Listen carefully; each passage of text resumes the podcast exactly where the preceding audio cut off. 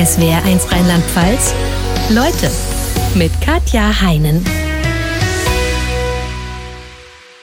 Jael Adler ist unser Gast in SWR1. Leute, sie ist Hautärztin, Bestsellerautorin, Mitglied im wissenschaftlichen Beirat für Anti-Aging-Medizin und sie verrät in ihrem neuen Buch Genial Vital, was wir tun können, um länger fit und gesund zu bleiben. Herzlich willkommen, Jael Adler. Hallo. Hallo, danke schön für die Einladung. Frau Adler, verraten Sie mir, wie alt Sie sind. Ich werde jetzt im Sommer 50.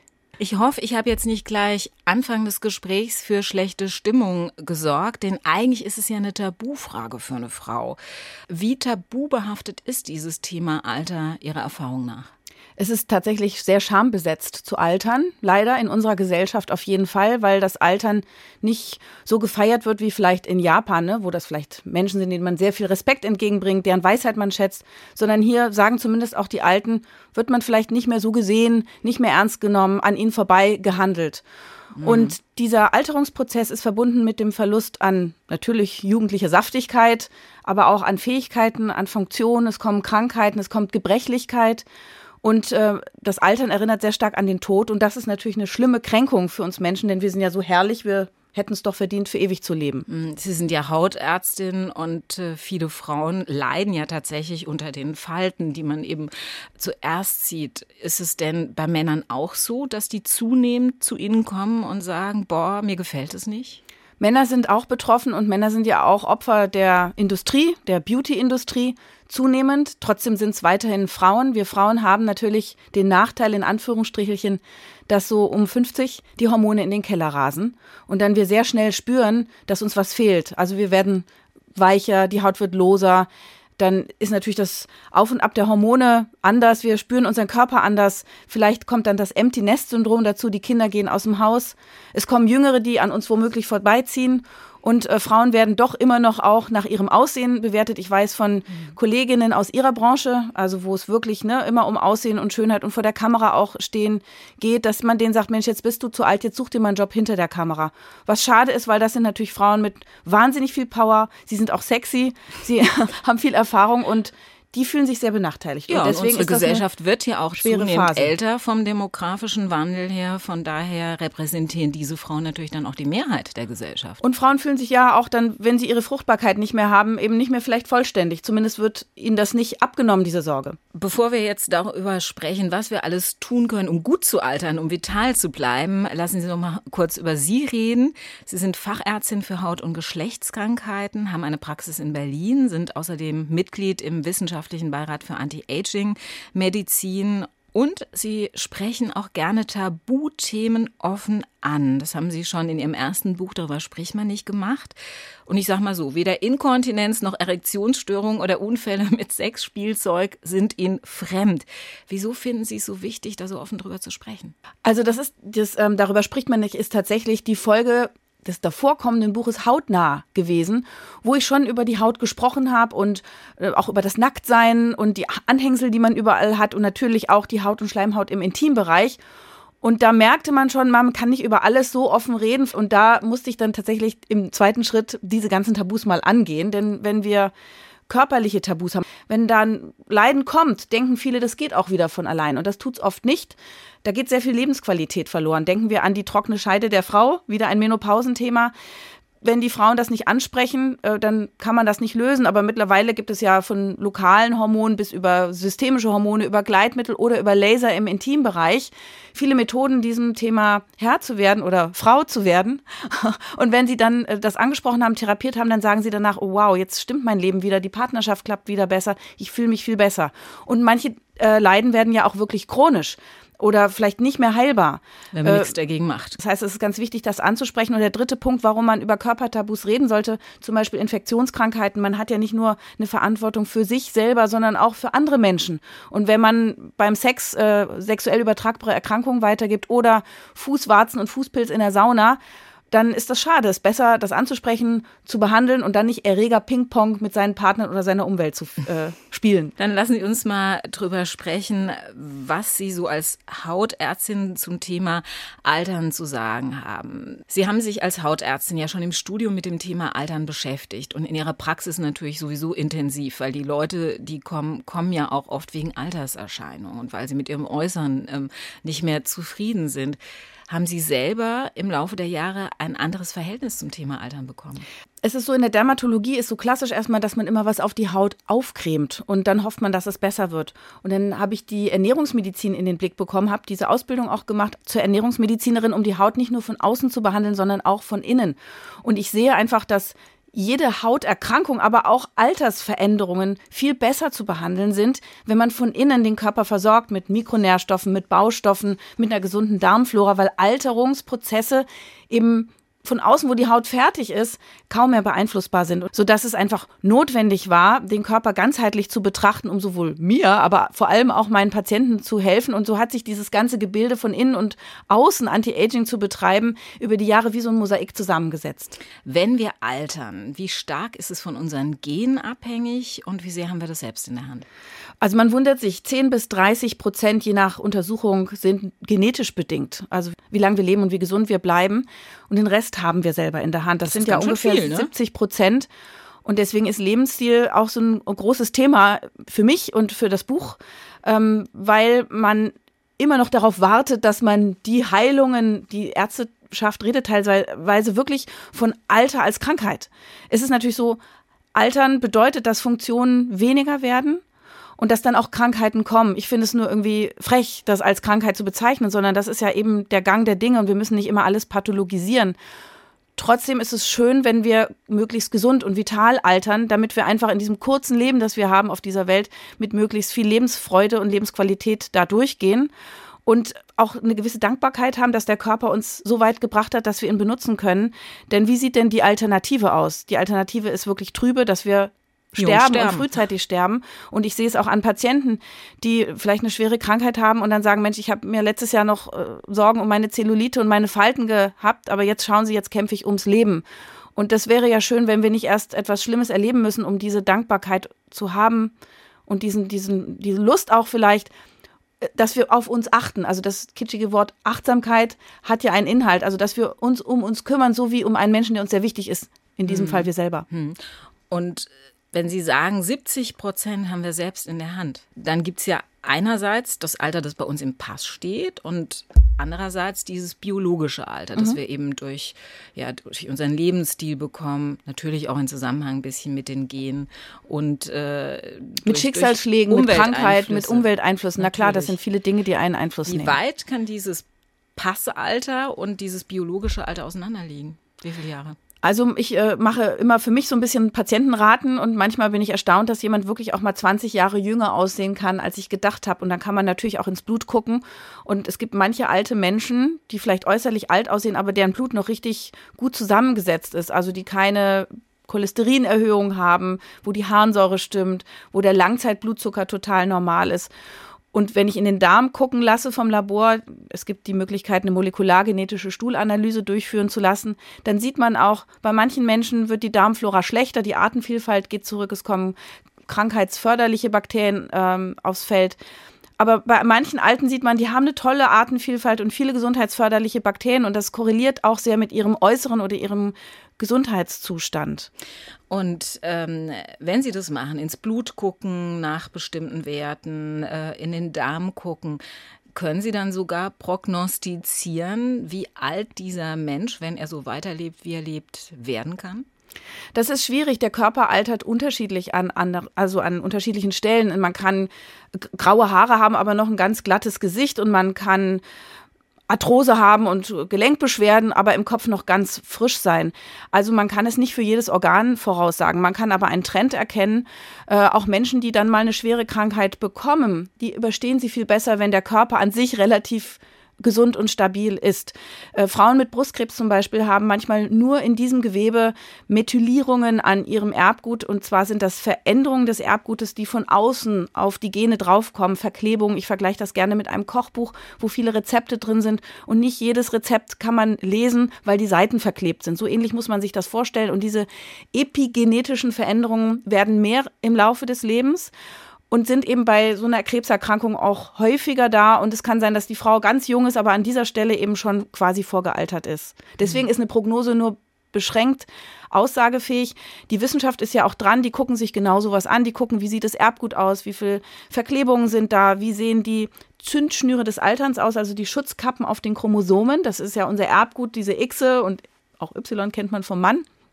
Und Zellen haben eine bestimmte Anzahl, wie oft sie sich teilen können, 50, 60 Mal. Und dann ist aber Schicht im Schacht. Und diese Telomere, diese Schutzkappen auf dem Chromosom, die werden bei jeder Zellteilung ein bisschen kürzer. Und natürlich, wenn jemand lange Telomere hat, dann lebt er quasi länger oder vergreist langsamer. Und da will auch die Wissenschaft natürlich Methoden finden, diese Telomere zu verlängern. verlängern. Aber übrigens, wenn ich meine Patienten in der Hautkrebsvorsorge sehe und jemand hat sehr viele Leberflecken, dann kann man zwar, zum einen muss man sagen, ja, passen Sie darauf auf, dass die sich nicht irgendwann verändern, immer schön zur Hautkrebsvorsorge gehen, aber zum Trost, das sind die Leute mit den langen Telomeren. Die leben also länger, kriegen vielleicht nicht so schnell eine Demenz oder Osteoporose. Na, das ist doch tröstlich. Dann kann man sich über seine Leberflecken freuen. Wenn Sie sagen, es wird daran gearbeitet, diese Telomere zu verlängern, verlängern? Gibt es denn in der Forschungspipeline irgendwie ein Medikament, das wirklich vielversprechend ist? Also es gibt zahlreiche äh, Dinge, die ausprobiert werden. Das Problem ist erstens ist natürlich äh, noch Zukunftsmusik. Äh, zweitens, wenn Sie eine Zelle verjüngen und, und wieder funktionsfähig machen, dann kann es tolle Effekte, verjüngende Effekte haben. Aber es kann natürlich auch unerfreuliche Zellen aktivieren. Das heißt, vielleicht ist dann auch ein erhöhtes Krebsrisiko da. Und diese Risiken sind eben noch nicht abschätzbar. Aber was man halt zum Beispiel macht, dass man eine Ma junge Maus mit einer alten Maus zusammenschließt und dann sieht, huch, die Maus wird viel jünger, ja, durchs Blut oder auch durch ähm, ähm, Gehirnwasser. Gut, also das ist bei Menschen jetzt noch keine doch, Alternative. Das ist eine Dracula-Fantasie.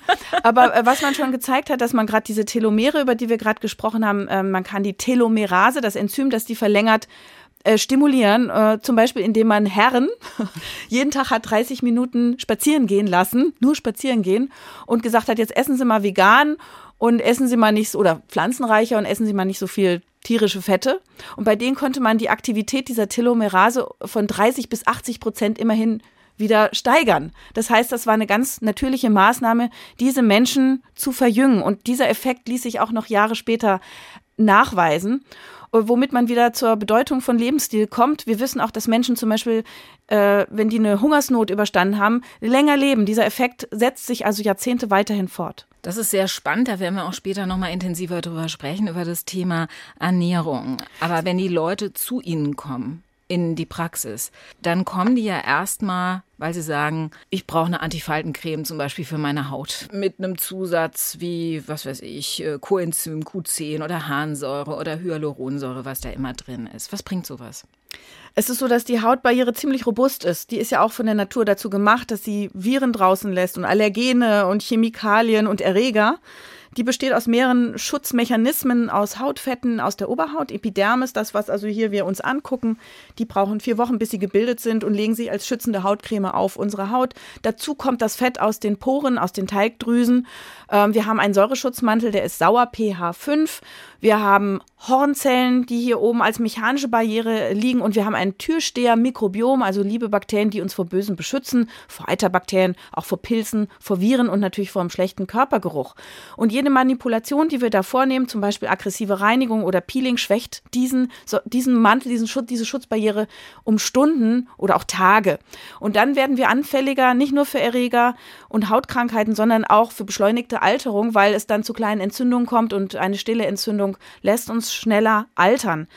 Die Anti-Aging-Cremes sind vielversprechend, zumindest was die Industrie sagt, weil da sind dann irgendwelche Anti-Aging-Wirkstoffe drin. Aber wenn man die auf die Haut aufcremt, werden die natürlich genauso von dieser Barriere draußen gehalten und ziehen nicht dahin, wo wir sie bräuchten, nämlich zum Beispiel in die zweite Hautschicht, in die Lederhaut. Dort wird Kollagen abgebaut, das ist unser Stützgerüst. Dort werden elastische Fasern abgebaut, das ist das, was unserem Auge die Rücksprungkraft gibt oder allen anderen Geweben. Und dort wird auch Hyaluronsäure abgebaut. Am Anfang unseres Lebens hatten wir 100 Prozent und am Ende vielleicht 20 Prozent und ein Gramm Hyaluronsäure bindet sechs Liter Wasser. Da kann man sich also vorstellen, was passiert, wenn wir runtersaften. Und keine dieser Produkte, auch die Hyaluronsäure, die wir aufcremen, viel zu große Moleküle, kommt da nicht hin. Das heißt, wenn wir dann so mal Coenzym Q10 da auftragen, ist so ein bisschen lächerlich, weil auch das Altern an sich nicht nur in der Haut, sondern im ganzen Körper ja abläuft und viele Faktoren hat, hat und auch nur viele Antworten möglich sind, um das in irgendeiner Form in Schach zu halten. Und das ist so zum Totlachen, dass man eigentlich sagt, jetzt cremt sich das auf und dann wird alles jung. Also ich glaube, die Kosmetikindustrie mag sie nicht. Ach, der ist das so ziemlich egal, glaube ich, dass ich existiere. Die sind so mächtig und so groß und auch in den sozialen Medien werden ja diese ganzen Skin Routines empfohlen. Das ist ja wirklich furchtbar für die Haut. Entfetten, äh, abtragen, enthornen, entschuppen, dann hat man Spannungsgefühl, dann braucht man eine Tagescreme, eine Nachtcreme, eine Augencreme, eine Ampulle, ein Serum, eine Maske. Also das ist ja nur verkaufen, verkaufen, verkaufen als Hautärztin weiß ich, die Haut braucht auch manchmal Unterstützung, aber zunächst einmal empfehle ich den Patienten, waschen Sie sich Ihr Gesicht und die großen Flächen nur mit warmem Wasser und Handtuch und cremen Sie nur die Stellen ein, die bedürftig sind, trocken sind und spannen, um diese Hautbarriere, wenn die nicht so robust ist, zu unterstützen. Das ist das Wichtigste und natürlich viel hilft viel beim Sonnenschutz. Da muss man richtig äh, zwischen 30 und 50. Ne? Ganz, also ich würde immer 50 nehmen, 50 mhm. plus.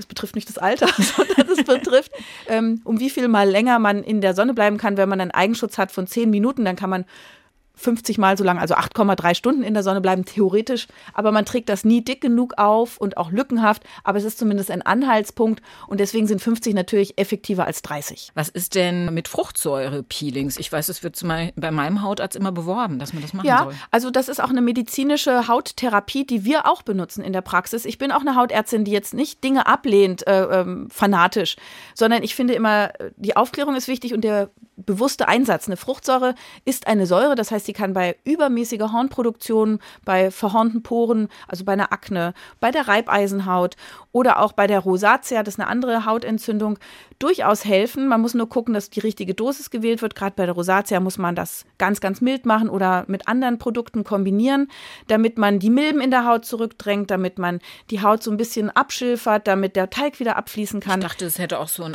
Es hat einen Glow und wenn man die Haut ein bisschen reizt, dann kann es ein Ödem geben, also eine Schwellung und dann kann man auch gut durchblutet sein und für einen Moment besser aussehen aber dieser Effekt ist wahnsinnig schwach.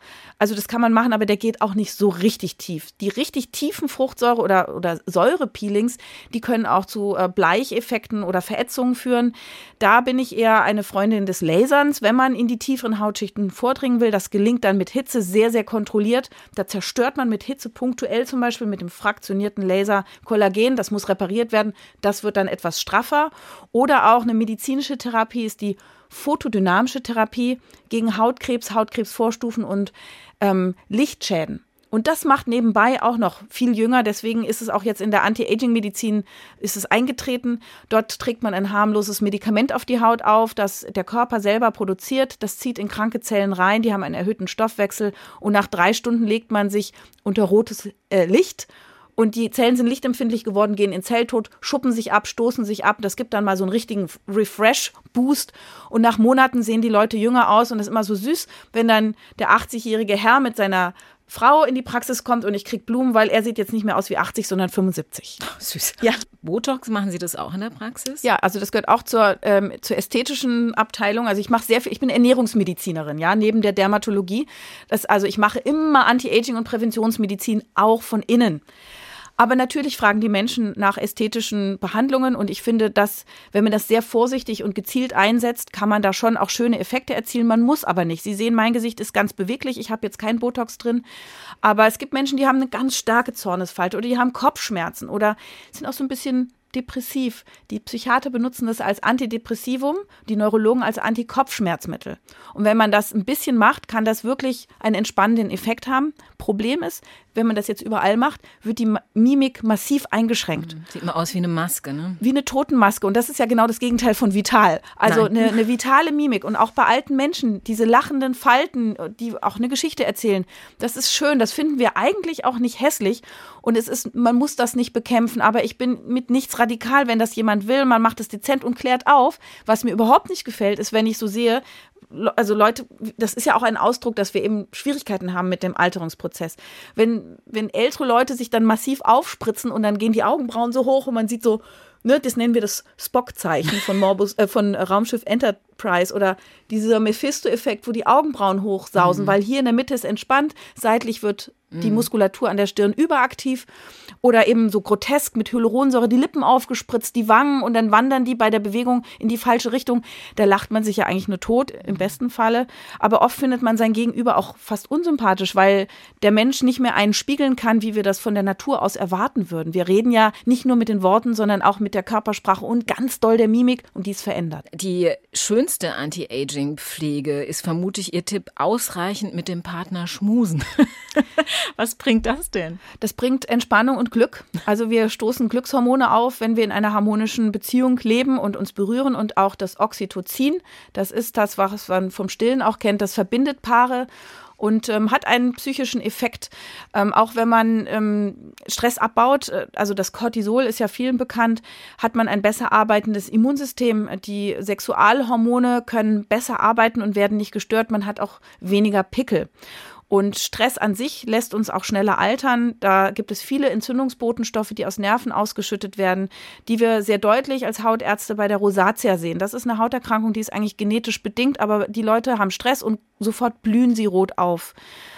Das heißt, Liebe hat einen seelischen und einen hormonellen Effekt und es ist auch verjüngend, gerade wenn man an Sex denkt und an Orgasmen.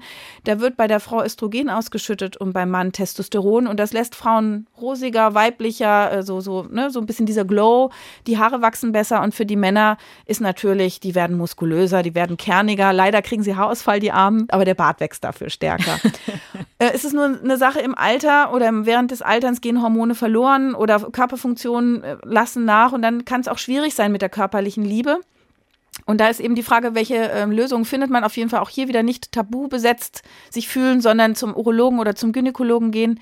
Da gibt es ganz, ganz viele Lösungen. Das betrifft auch sehr viele Menschen. Und wenn man mit Psychologen spricht, die sagen, ja, Sex kann natürlich auch ohne Orgasmen funktionieren und ohne dieses klassische rein raus kann das auch erfüllend sein. Und manchmal muss man sich diese Art der Sexualität öffnen, wenn es wirklich nicht mehr klappt. Manche Menschen wurden operiert, ne? Prostatakarzinom zum Beispiel, da klappt das nicht immer mit der Erektion mehr. Oder auch Frauen, die äh, nach einer Brustkrebsdiagnose äh, Antihormone bekommen. Das wird dann alles schwerer und trotzdem kann man hier auch etwas tun. Man muss es nur ansprechen. Und äh, ich weiß von Betroffenen, dass die dann auch wieder Lebensqualität bekommen haben. Liebe ist ein Thema, darüber haben Sie gesprochen. Das macht jung, das verjüngt. Bei allem gilt, wahre Schönheit kommt von innen. Sie haben gesagt, Sie sind auch Ernährungsmedizinerin. Die Ernährung spielt eine ganz große Rolle. Auf was muss ich achten ernährungstechnisch, wenn ich körperlich fit bleiben will und zugleich auch eine schöne Haut haben möchte? Also mein Tipp ist als allererstes Eat More Plants, ess mehr Pflanzen, weil die Pflanzen ganz viel von dem liefern, was wir ja verzweifelt versuchen mit Anti-Aging-Cremes auf die Haut aufzutragen. Sekundäre Pflanzenstoffe. Zum Beispiel die sekundären Pflanzenstoffe. Das können Bitterstoffe sein, die das Immunsystem unterstützen, die Entzündungen bekämpfen. Und es gibt Rezeptoren für Bitterstoffe im ganzen Körper. Leider werden die rausgezüchtet aus vielen ähm, Nahrungsmitteln, damit sie gefälliger schmecken. Außerdem die Farbstoffe. Und es gibt so ein paar Lieblingsnahrungsmittel von mir, die ich selber nutze und auch meinen Patienten empfehle wie zum Beispiel ein Esslöffel Tomatenmark jeden Tag. Da ist ähm, der rote Farbstoff Lycopin enthalten, ein Carotinoid, und das wirkt antioxidativ, macht also den Zellstress, der wird neutralisiert. Hilft es nicht genauso, wenn ich einfach Tomaten esse? Ähm, das Tolle beim Tomatenmark, da ist es viel konzentrierter und durch diese Aufbereitung des Pürierens und auch des Erhitztseins ähm, wird das Lycopin besser freigesetzt. Die Alternative wäre teure Kapseln in der Apotheke. Also das ist ein billiges Mittel, das kann man täglich nutzen in Suppe, Soße, auf dem Brot, wie auch immer. Einfach die, das Tomatenmark ist mit drin.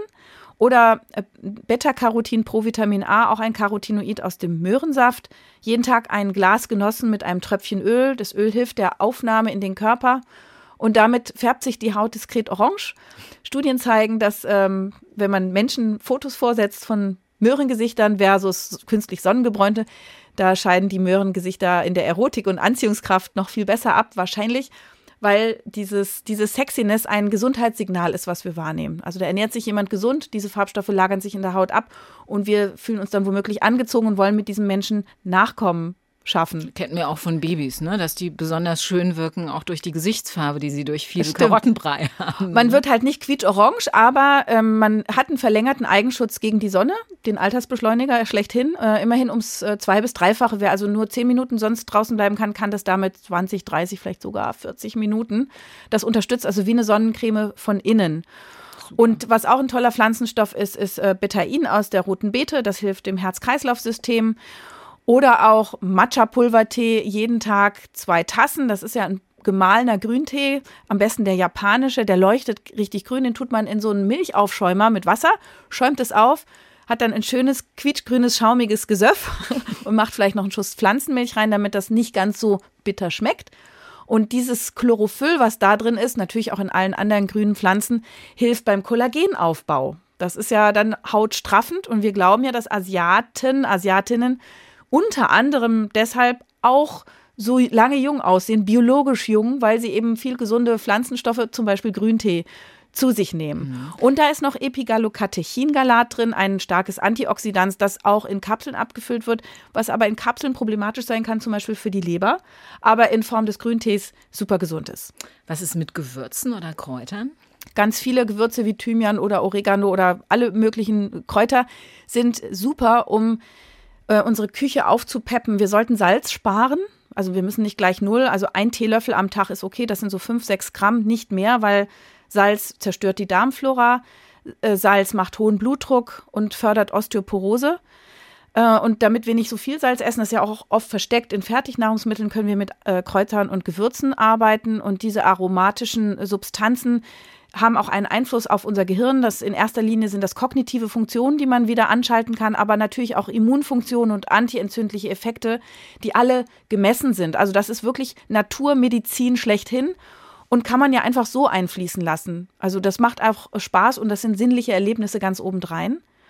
Und dann habe ich ja vorhin über die Pflanzenkost gesprochen, die liefert ja noch was ganz anderes Wichtiges, noch neben Vitaminen und Spurenelementen und Mineralien. Übrigens eine Handvoll Nüsse pro Tag soll das Leben um bis zu zehn Jahre verlängern. Unglaublich. Das ist wirklich super. Ähm, Egal welche Nüsse? Ja, ich würde eine Mischung vorschlagen. Walnüsse sind ein super Food, aber auch Paranüsse, die haben zum Beispiel Selen. Selen fehlt vielen Menschen, weil die Böden auch Selen entleert sind. Das hilft der Schilddrüse. Das hilft unseren Entgiftungsenzymen, das hilft für Haut, Haare, Nägel. Es soll auch einen gewissen krebspräventiven Effekt haben. Und das kann man auf gesunde Weise in zwei Paranüssen am Tag oder auch Kokosnüssen haben. Und die kann ja in der Nussmischung äh, mit drin sein, diese Nuss.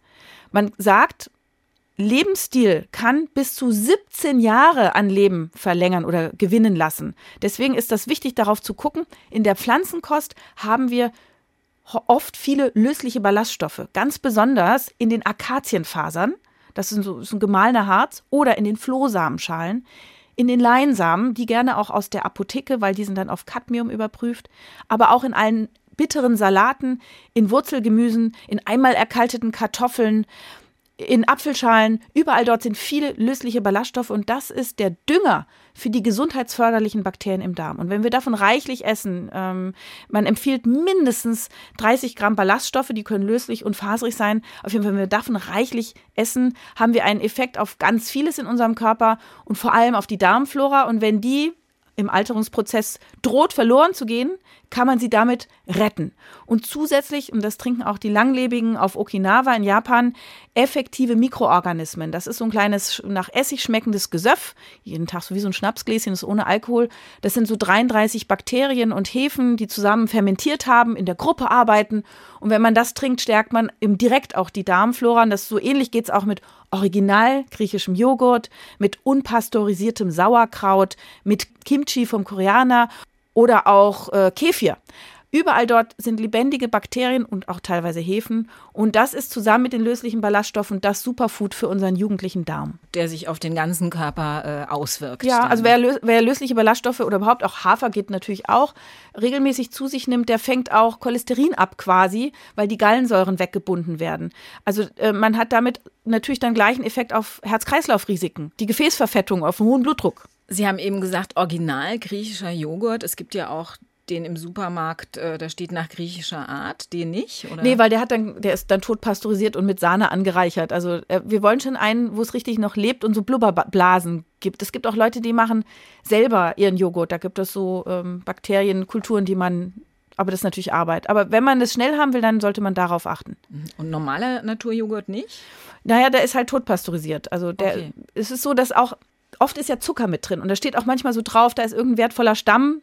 Aber das kann man nicht so empfehlen. Es ist auch nicht immer nur das eine Bakterium, da sind wir schon drüber hinweg. Also es gibt nicht das eine Bakterium, das einen gesund hält. Es gibt Gruppen. Wichtig ist, dass unterschiedliche, viele Arten da sind und die Artenvielfalt nicht reduziert ist. Ich vergleiche das gerne mit einem Mischwald. Der ist stark und robust und da können Eichen und Buchen und Fichten und Ahorn, es kann alles da drin vorkommen. Aber dann ist sozusagen, wenn da ein Keim kommt oder eine Krankheit kommt, der nicht der ganze Wald kaputt. Aber bei einer Monokultur, die ist schwach, da kommt dann ein Erreger und macht das alles platt. Und manche Menschen haben wirklich eine Monokultur im Darm und die gilt es wieder zu reparieren und die, die haben das oft nach Antibiotikatherapien oder durch viele andere äh, Medikamente, die die Artenvielfalt reduzieren oder durch industrielle Kost, wo Konservierungsmittel drin sind, vielleicht auch Pestizide, viel Salz, Mikroplastik und einfach den Mangel an Ballaststoffen. Was auch sehr wichtig ist, ist ausreichend Eiweiß zu essen, auf eine Eiweißbalance zu achten. Sie sagen, Eiweißmangel ist einer der maßgeblichen Motoren des Alterungsprozesses. Wieso? Wenn wir im Blut gucken, ist der Eiweißgehalt oft ganz normal. Ähm, die Empfehlungen sind aber die offiziellen ein bisschen zu gering. Das heißt, die sind nur sozusagen, damit kann man überleben. Aber gerade wenn wir altern, bauen wir Muskulatur ab. Unser Wachstumshormon lässt nach. Das merkt man dann so vielleicht ab Mitte 40 oder so, dass man so ein bisschen dicker wird. Und das liegt nicht daran, dass wir mehr essen. Vielleicht liegt es daran, dass wir auch körperlich träger werden, aber es ist einfach auch das Wachstumshormon, was langsam weniger wird, altersbedingt. Man hat also weniger Muskulatur und mehr Fett. Und woraus wird Muskulatur aufgebaut? Natürlich aus Kollagen und Eiweiß. Das heißt, wir müssen darauf achten, auch in stressigen Zeiten, wenn wir Sport treiben, dass wir mehr Eiweiß zu uns nehmen und dass wir vor allem auch wertiges Eiweiß zu uns nehmen. Man kennt den Begriff der biologischen Wertigkeit. Wenn wir auf Pflanzenkost setzen, was ich sehr gut finde, äh, man muss nicht so viel tierisches Eiweiß essen und auch nicht die ganze Zeit, weil das auch uns durchaus auch altern lässt und den Stoffwechsel zu sehr am Laufen hält, wo dann wieder freie Radikale freigesetzt werden. Wir brauchen auch Essenspausen. Und ähm, pflanzliches Eiweiß muss man klug kombinieren, um so gut zu werden wie tierisches Eiweiß. Das Ei ist so der, der, das Referenzeiweiß mit einer biologischen Wertigkeit dann von 100, weil da alle Aminosäuren drin sind, die man braucht, um alle Eiweiße im Körper herzustellen. Und bei Pflanzenkost muss man dann halt gucken, dass man zum Beispiel Vollkornreis mit Bohnen kombiniert oder Pita mit, also Vollkornpita mit Hummus oder so, ne? Das, da muss man sich ein bisschen mit beschäftigen und dann gelingt das aber auch. Das heißt, Eiweiß und Pflanzenkost. Damit bleibt man länger jung und im Alter muss man das ergänzen, um die Muskulatur und die Knochen auch am Laufen zu halten, indem man natürlich noch sich bewegt.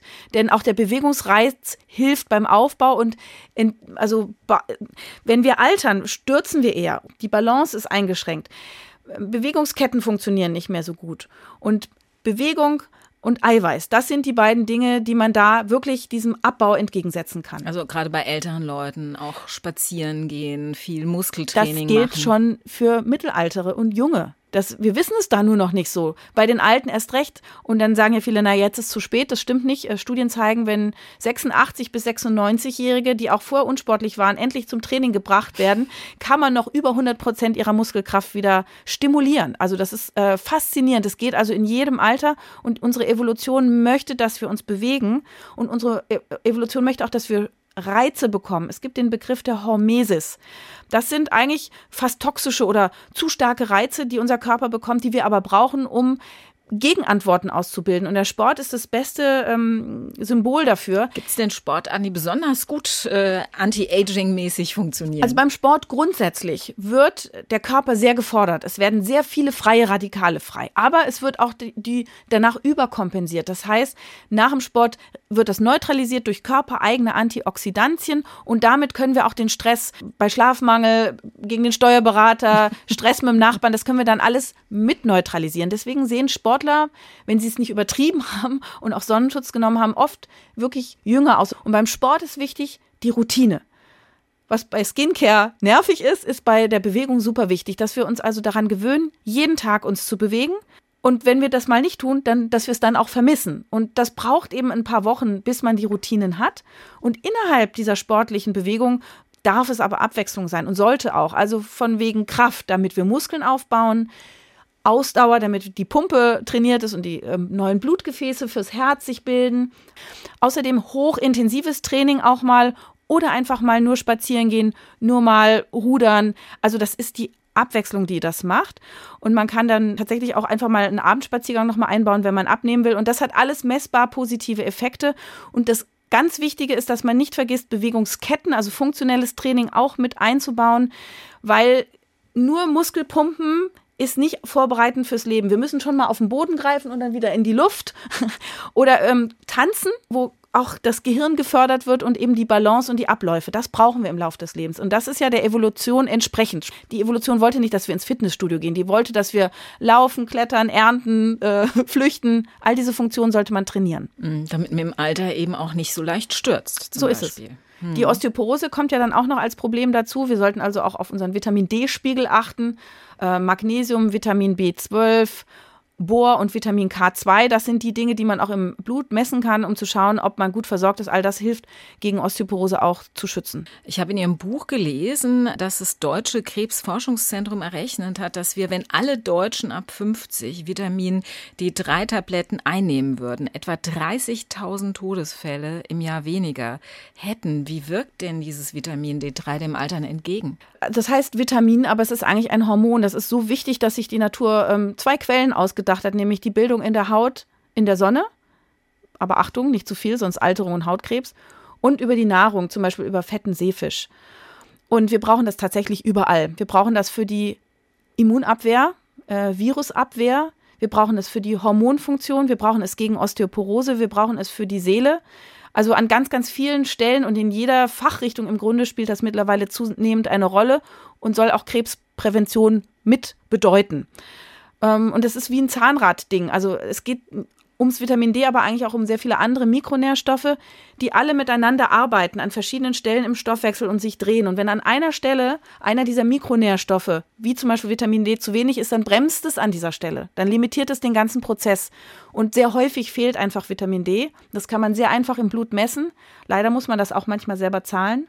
Aber nur so kann man einstellen, wie viel Vitamin D brauche ich individuell. Im Sommer ist das vielleicht weniger, im Winter ist es mehr. Und Zielgerade ist so 30 bis 50 Nanogramm pro Milliliter. Und das ist eben ganz schön, wenn man sieht, dass das also solche offiziellen Stellen, die wirklich respektablen Inhalt geben, wo ich auch empfehle, dass man sich da informiert und vielleicht nicht auf irgendwelchen werberischen Internetseiten. Ähm, dann soll man das ernst nehmen. Das Thema Mikronährstoffe wird von manchen Ärzten belächelt und von manchen gehypt. Und das werden Patienten oder Verbraucher auch merken, dass es widersprüchliche Aussagen gibt. Das gibt es auch zum Thema Hormone in der Menopause. Die Medizin diskutiert einfach und das müssen wir auch aushalten. Ich kann nur sagen, wenn man im Zweifel ist, messen und dann auffüllen und nicht blind, weil wenn man Vitamine im Gießkannenprinzip blind gibt, dann kann man auch zu viel des Guten tun. Zum Beispiel könnte man die fettlöslichen Vitamine E, D, K, A, EDK äh, überdosieren ähm, oder auch mit den ähm, anderen Vitaminen den Körper lahmlegen. Also wenn man im Sporttraining ist, dann baut man, habe ich gesagt, ja Antioxidantien auf. Aber wenn man die dann von außen alle schon einnimmt, dann wird der Körper faul und man hat keinen Trainingseffekt. Und übrigens beim Vitamin B12 ist ja auch so die Diskussion, das sollte man wirklich nur nehmen, wenn es einem fehlt. Deswegen messen und nicht einfach, ach, ich bin müde, ich nehme mal ein bisschen B12 womöglich, zumindest gibt es da jetzt so Publikationen zu, dass vielleicht das Lungenkrebsrisiko erhöht ist, wenn man das so blind nimmt. Vor allem sehe ich es als Hautärztin, dass es schwere Akne macht, wenn man davon zu viel nimmt, weil das Aknebakterium das frisst und dicke Entzündung in der Haut mit Narben macht. Deswegen ist es nur ein Beispiel. Zu viel des Guten ist nicht gut, aber es gibt eben ein therapeutisches Fenster und das sollte man möglicherweise dann doch schaffen zu erreichen. Also es lohnt sich auf jeden Fall, äh, den Vitaminspiegel und Hormonspiegel im Blut in regelmäßigen Abständen mal bestimmen zu lassen. Den Hormonspiegel unter Umständen, also Schilddrüsenhormon auf jeden Fall, das Vitamin D als Vitamin und Hormon auch und die ähm, Männerhormone und Frauenhormone so ein bisschen nach Beschwerden. Viele Gynäkologen sagen, naja, man kann eigentlich in der Menopause davon ausgehen, da sind die Hormone dann irgendwann weg und dann kann ich auch irgendwas geben, wenn Beschwerden da sind. Ähm, noch feiner wäre das zu messen, weil man nicht immer mit den Standarddosierungen äh, die Beschwerden neutralisiert. Es ist wirklich ein Riesenthema, äh, weil natürlich immer noch die Angst da ist, wenn man Frauen Hormone in der Menopause gibt, könnte vielleicht doch das Brustkrebsrisiko erhöht werden oder könnte es Gefäßereignisse geben. Wir wissen aber auch, der Hormonmangel hat ebenfalls Probleme wie ähm, kognitive Einschränkungen im Gehirn, also eher so Demenz oder Osteoporose oder auch Versteifung der Gefäße zur Folge und natürlich vielleicht auch die Haut. Ich würde es aber jetzt deswegen allein aus Hautgründen nicht geben, weil ähm, es so viele andere Faktoren gibt, die die Haut jung halten können. Ähm, das ist eine sehr individuelle Entscheidung. Ich finde halt pauschale Aussagen total Antihormon nicht okay und ich finde pauschale Aussagen auf jeden Fall jeder Frau Hormone geben auch schwierig. Mhm. Da muss man einfach sich beraten lassen, würde ich sagen. Ganz individuell ja. zum Arzt seines Vertrauens gehen und äh, im Zweifel auch mal eine Zweitmeinung einholen. Ja. Das kann auch nicht schaden. Eine Sache, die wirklich super ist, allerdings jetzt nicht unbedingt für Vegetarier geeignet, ist Omas Knochensuppe. Ja. Was ist das genau? Omas Knochenbrühe, das ist äh, Rinderknochen, äh, zwölf Stunden ausgekocht. Und da ist ganz viel Kollagen drin und Hyaluronsäure, also quasi auch wie so Gelatine. Und eben nicht für Veganer geeignet, aber ähm, wir wissen, wenn wir davon jeden Tag ein Glas trinken, dann führen wir uns eine gute Menge genau von den von dem Eiweiß zu, das wir brauchen, um Haut und andere Gewebestrukturen mit Kollagen zu versorgen. Das Kollagen wird im Darm zerhäckselt und klein gehackt in kleine Aminosäuren und kurzkettige Eiweißbruchstücke und die werden in den Körper geleitet und dann überlegt sich der Körper erstmal, wo baue ich das überall ein. Man kann jetzt nicht sagen, ich trinke jetzt die Suppe und dann geht morgen meine Augenfalte weg.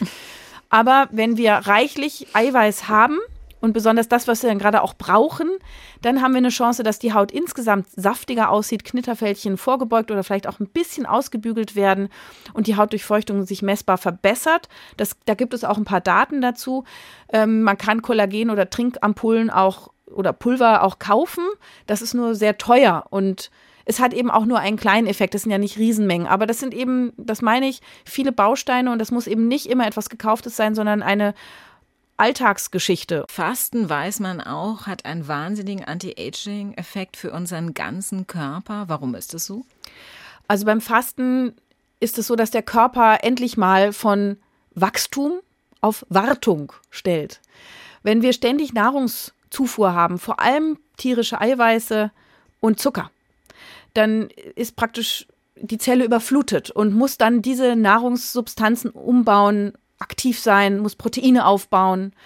Und das ist nicht immer nur gut. Also wenn man jetzt im sportlichen Training ist, ja, dann freut man sich, wenn Muskulatur aufgebaut wird, aber manchmal werden dann Dinge aufgebaut, die auch nicht so gut sind. Es gibt einen Wachstumsfaktor, zum Beispiel wenn man auch Kuhmilch trinkt, Insulin-like Growth Factor, der ausgeschüttet wird. Da wissen wir, dass das auch das Krebsrisiko und Zivilisationskrankheiten und Akne fördert.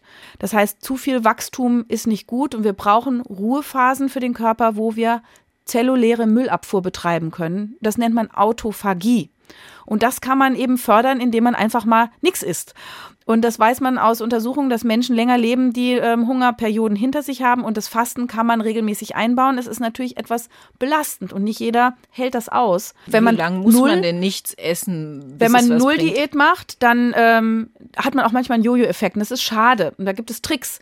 So hat man das intermittierende Fasten entdeckt, wo man eine Mahlzeit am Tag weglässt und dann, in, sagen wir mal, acht Stunden lang zwei Mahlzeiten isst und 16 Stunden lang nichts isst. Das kann man jeden Tag machen, das finden viele Leute gut. Der richtige Autophagie-Effekt beginnt aber erst so nach 24 bis 72 Stunden, also die zelluläre Müllabfuhr. Das kann schon ein bisschen helfen. Das macht auch gerade wenn man abends Dinner Canceling macht, nachts mehr Wachstumshormon, was wir haben wollen. Das heißt, man nimmt besser ab und baut Muskeln besser auf. Aber wenn man es so richtig krass machen will, sollte man schon so drei Tage fasten. Ähm, und da gibt es verschiedene Methoden, auch das Heilfasten, wo man einfach eine reduzierte Menge an Nahrungsmitteln zu sich nimmt. Und wenn man das regelmäßig in den Alltag einbauen will, ohne zu stark zu leiden, da gibt es das Scheinfasten. Das hat der Gerontologe ähm, Walter D. Longo äh, beschrieben. Und das ist toll, weil da kann man 800 Kalorien immerhin am Tag essen. Man darf es auch dreimal am Tag aufteilen. Und das ist vor allem vegan. Also da sind einfach Pflanzen drin. Da dürfen auch Kohlenhydrate, pflanzliche, langkettige, wo der Zucker nicht so schnell rauskommt, ähm, drin sein. Und hier weiß man, wenn man das super fünf Tage durchgehalten hat, dass das eben zum, beim Abnehmen hilft, weil man ja unter dem Tagesbedarf bleibt mit den Kalorien, aber dass man auch eine tolle Autophagie messen kann, also eine Verjüngung. Also fünf Tage muss man das Fünf Tage müsste man dieses Scheinfasten durchhalten. Da gibt es auch Literatur dazu, wenn man da noch mehr einsteigen will. Und es ist einfach Pflanzenkost. Und es gibt aber auch Lebensmittel, also quasi Schummelsubstanzen, mit denen man Hunger vortäuschen kann, äh, auch wenn man nicht hungert, die den Körper also ein bisschen austricksen. Was wären das zum Beispiel für Lebensmittel? Es gibt äh, also Anti-Aging oder Jungbrunnen-Eiweiße, die nennt man Sirtuine und die helfen genau bei diesem Verjüngungsprozess und bei der äh, Zellreinigung. Und da gibt es eine ganze Reihe Nahrungsmittel, die das so ein bisschen unterstützen oder imitieren, um diese Sirtuine zu aktivieren. Das sind Pflanzeninhaltsstoffe. Und da sind die Burner, ist zum Beispiel Knoblauch und Cashewkerne, Chilischoten oder dunkle Schokolade. Kurkuma bitte immer mit Pfeffer kombinieren, weil das dann nur besser aufgenommen wird vom Körper. Der grüne Tee, den wir vorhin schon mal hatten. Brokkoli, Zitrusfrüchte, Erdnüsse, Äpfel, Trauben, Olivenöl und Sojabohnen. Wow, also eine ganze Menge. Und zwar eigentlich durchweg leckere Sachen, finde ich, ne? die man dann äh, essen kann. Voll. Und dann gibt es ja noch das berühmte Resveratrol, das im Rotwein enthalten ist. Dann, da redet man ja immer vom äh, französischen Paradoxon, dass die Franzosen so alt werden, obwohl sie Rotwein trinken und Weißbrot essen. Wobei deren Weißbrot, habe ich gelernt, ist auf ganz besondere Weise hergestellt. Das ist ein Fermentationsprodukt mit ganz lange gegangenem Teig. Das ist also weniger schlimm als diese schnell äh, gegangenen Brötchen, die man hier so beim Industriebäcker Schmecken bekommt. vor allen Dingen auch besser, finde ich, ne, wenn man das in Frankreich isst. Das stimmt. Und äh, das, der Rotwein sollte natürlich auch nicht in so großen Mengen genossen werden, weil sonst die Leber in die Grätsche geht. Das muss also andere Faktoren haben. Resveratrol wird auch als Nahrungsergänzungsmittel angeboten, ist aber natürlich schwierig. Äh, auch da gibt es nicht ausreichend Daten, ob das wirklich hilft. Kann man ausprobieren. Viele Anti-Aging-Mediziner nehmen das mal auf gut Glück. Aber ansonsten ist das natürlich ebenfalls in Pflanzen enthalten. In äh, rote Weintrauben, Himbeeren, Pflaumen, Erdnüsse, die rote Johannisbeere und die Preiselbeeren. Wow, also alle es gibt Alternativen. Lassen Sie uns noch mal über ein paar weitere Vitalhacks, wie Sie das nennen, sprechen, die uns gesünder altern lassen. Ein Tipp wäre, regelmäßig in die Sauna zu gehen. Was bringt es? Die Sauna äh, ist Weltkulturerbe quasi, immaterielles. Ähm, und wir wissen, dass das tatsächlich lebensverlängern hilft. Das hat natürlich einerseits die sozialen Kontakte zur Ursache, die da auch geknüpft werden, wenn man gemeinsam in die Sauna geht. Aber im Grunde ist es das Herz-Kreislauf-System, was total trainiert wird und auch der Boost fürs Immunsystem. Wenn äh, dieses Gefäßtraining stattfindet und danach man sich auch gerne noch abkühlt, ne, dann werden die Gefäße ja mal weit und wieder eng und wieder weit und wieder eng. Ähm, das ist gut, weil das entspricht genau den Anforderungen des Lebens, ne? dass wir mit unseren Gefäßen gut auf Stressoren reagieren können, dass wir den Sport gut ertragen und dass wir aber auch durch diesen Durchblutungsboost mehr Immunsystem in die Schleimhäute bekommen und dass wir dort weniger Infekte haben, der Stoffwechsel angeregt wird. Deswegen sieht man auch jünger aus und hat weniger Erkältungskrankheiten. Und diese Kombination macht, dass Sauna so gesund ist und auch durchaus lebensverlängernd und krankheitsbewahrend. Also äh, die Zahlen, die man aus Ländern hat, in denen Menschen das wirklich sehr oft machen, aus den nördlichen Ländern, äh, sind unglaublich. Ich habe die jetzt Ihrem Buch entnommen. Äh, Bis 63 Prozent äh, Risikominderung vor plötzlichem Herztod zum Beispiel. Ja, und 66 Prozent äh, Minderung des Demenzrisikos. Genau, und es ist auch antidepressiv und man ist nicht so müde, also man schläft besser, also hat ganz viele ganzheitliche Effekte. Also Sauna hilft, das krasse Gegenteil hilft auch, Kältetherapie. Ja, Kälte hat äh, in verschiedenen Formen einen guten Effekt. Äh, wenn wir zum Beispiel im T-Shirt bei 17 Grad äh, rumlaufen, bilden wir mehr braunes Fettgewebe aus. Das hatten wir als Kinder. Da sind viele Zellfabriken, äh, Zellkraftwerke, die Mitochondrien in diesem Fettgewebe und das ist nicht wirklich Fett, sondern es ist stoffwechselaktiv und hilft beim Abnehmen zum Beispiel. Ähm, Kälte nach der Sauna oder auch mal Eisbaden. Äh, danach muss der Körper kompensieren, dieses Gefäß zusammenziehen, äh, beantworten mit Gefäßerweiterung und das spült wiederum Immunzellen in die Peripherie des Körpers und beschützt uns. Und auch hier ist wieder ein Gefäßtraining und jeder kann damit zu Hause anfangen. Man muss nicht gleich in den See steigen. Man kann einfach auch mal den Wasserhahn kurz auf kalt drehen, erstmal ein paar Sekunden und wenn man fortgeschritten ist, ein paar Minuten, also von, sagen wir mal, 20, 30 Sekunden sich auf zwei, drei Minuten steigern und gerne von den Füßen anfangen in Richtung Herz, ne, damit die Gefäße sich so langsam nach oben zuziehen. Und äh, das Leitungswasser hat ja dann so 10 bis 12 Grad und diesen Effekt kann man eben auch ganz billig nachbauen. Mhm. Ganz wichtig ist Stress vermeiden. Stress ist einer der schlimmsten Alterungsfaktoren für unseren Körper. Ja, lässt sich natürlich nicht immer vermeiden im Alltag. Ne? Der kommt ja auch von außen auf uns zu, der Stress. Haben Sie da Tipps, wie man gut Stress abbauen kann? Stress ist äh, wirklich ein großes Thema. Wir haben verschiedene Stressoren. Wir haben natürlich den finanziellen Stress, denn die Nachrichten stressen uns vielleicht äh, in der Familie Belastung. Also das ist ganz schwer jetzt zu sagen, das kann man einfach beseitigen. Das geht natürlich nicht. Wichtig ist, dass man sich Inseln schafft, jeden Tag vielleicht eine Stunde, dass man auf sein Bauchgefühl hört und das auch analysiert und guckt, wo kann ich aktiv dann diese Stressoren mal ausblenden oder vermeiden, unter Umständen auch Hilfe sich holen. Ähm, wer äh, zu gestresst ist und am Burnout entlang schraubt und keinen Psychotherapeuten findet, kann das heute sogar auf Krankenkasse bekommen äh, mit einem Online-Avatar. Natürlich baut sich Stress ab, eher wenn Mensch zu Mensch ist, so wie wir beiden jetzt. Und wenn ich jetzt mit einer digitalen Moderatorin reden würde, da wäre ich längst nicht so glücklich. Aber interessanterweise gibt es auch Daten, dass das Menschen hilft, also sich Hilfe suchen. Für mich ist Stressabbau äh, gut, wenn ich rausgehe in die Natur. Waldbaden ist etwas, was zum Beispiel auch in Japan wirklich ärztlich empfohlen wird. Im Wald ist ähm, der Blick kann in die Ferne gerichtet werden. Wir atmen die ätherischen Öle ein, die einen Entspannungseffekt haben. Wir bewegen uns, Herz-Kreislauf-System wird äh, aktiviert und die Luft ist sehr gut. Wir haben ja, wenn wir in den Städten leben, viel Feinstaub, der uns auch stresst und alt werden lässt. Wir haben Lärmverschmutzung und wir haben Lichtverschmutzung. Und ähm, Stressabbau gelingt auch, wenn man gut schläft.